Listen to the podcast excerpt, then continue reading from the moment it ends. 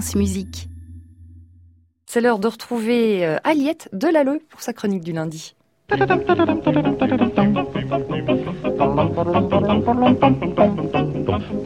Et c'est l'heure de la chasse aux clichés. Bonjour Aliette. Bonjour Saskia.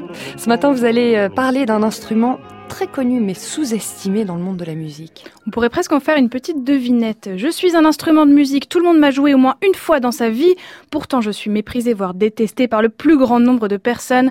Je suis Saskia. Je suis la flûte à bec. Évidemment la flûte à bec et je ne peux pas commencer ma chronique sans vous faire écouter un petit air qui a séduit et fait rire plus d'un million d'internautes.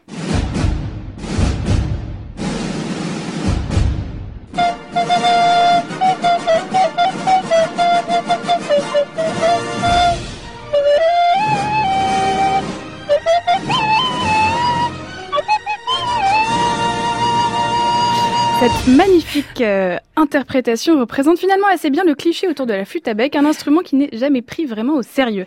Alors, cette idée reçue vient en partie des fameux cours de musique au collège, on s'en souvient tous. Vous savez, ce grand moment où toute la classe équipée d'une flûte à bec tente de jouer Vivaldi sous le regard désespéré du professeur.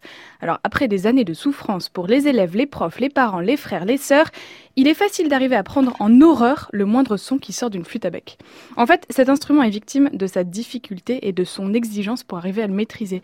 Il faut trouver un équilibre dans le souffle pour jouer juste et obtenir un beau son, ce qui n'est pas donné à n'importe quel débutant. Donc mettre une flûte à bec entre les mains d'un collégien et lui demander d'en faire quelque chose de beau, c'est comme demander à deux flûtes traversières de jouer juste, c'est compliqué. Et puis si l'image de la flûte avec souffre, c'est aussi parce que cet instrument a été boudé par les compositeurs et pendant longtemps. Pendant presque un siècle au 19e, les compositeurs préfèrent utiliser dans les orchestres la flûte traversière. À ce moment-là, elle est fabriquée en métal, donc devient plus sonore et précise. Il faudra attendre le début du 20e pour revoir sur le devant de la scène la flûte à bec, grâce à des amoureux inconditionnels de l'instrument. Petit à petit, elle va retrouver sa place dans le monde musical et elle inspire même des compositeurs de l'époque comme Berriot ou Britten.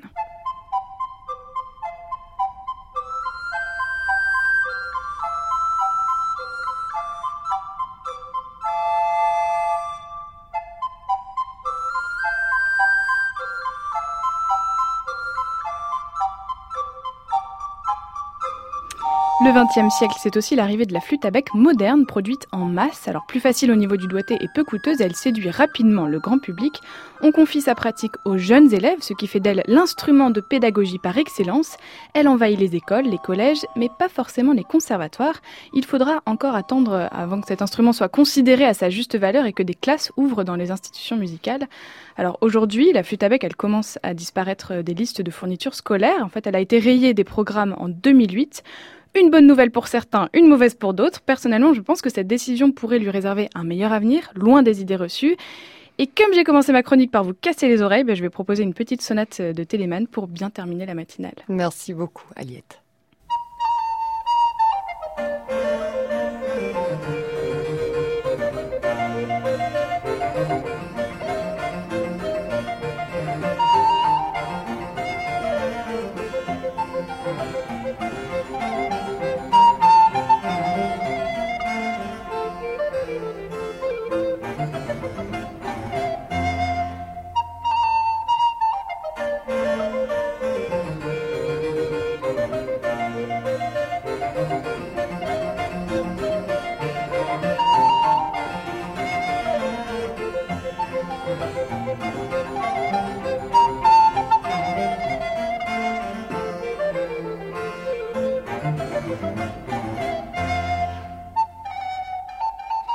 Merci Aliette. On réécoute votre chronique sur francemusique.fr. À la semaine prochaine.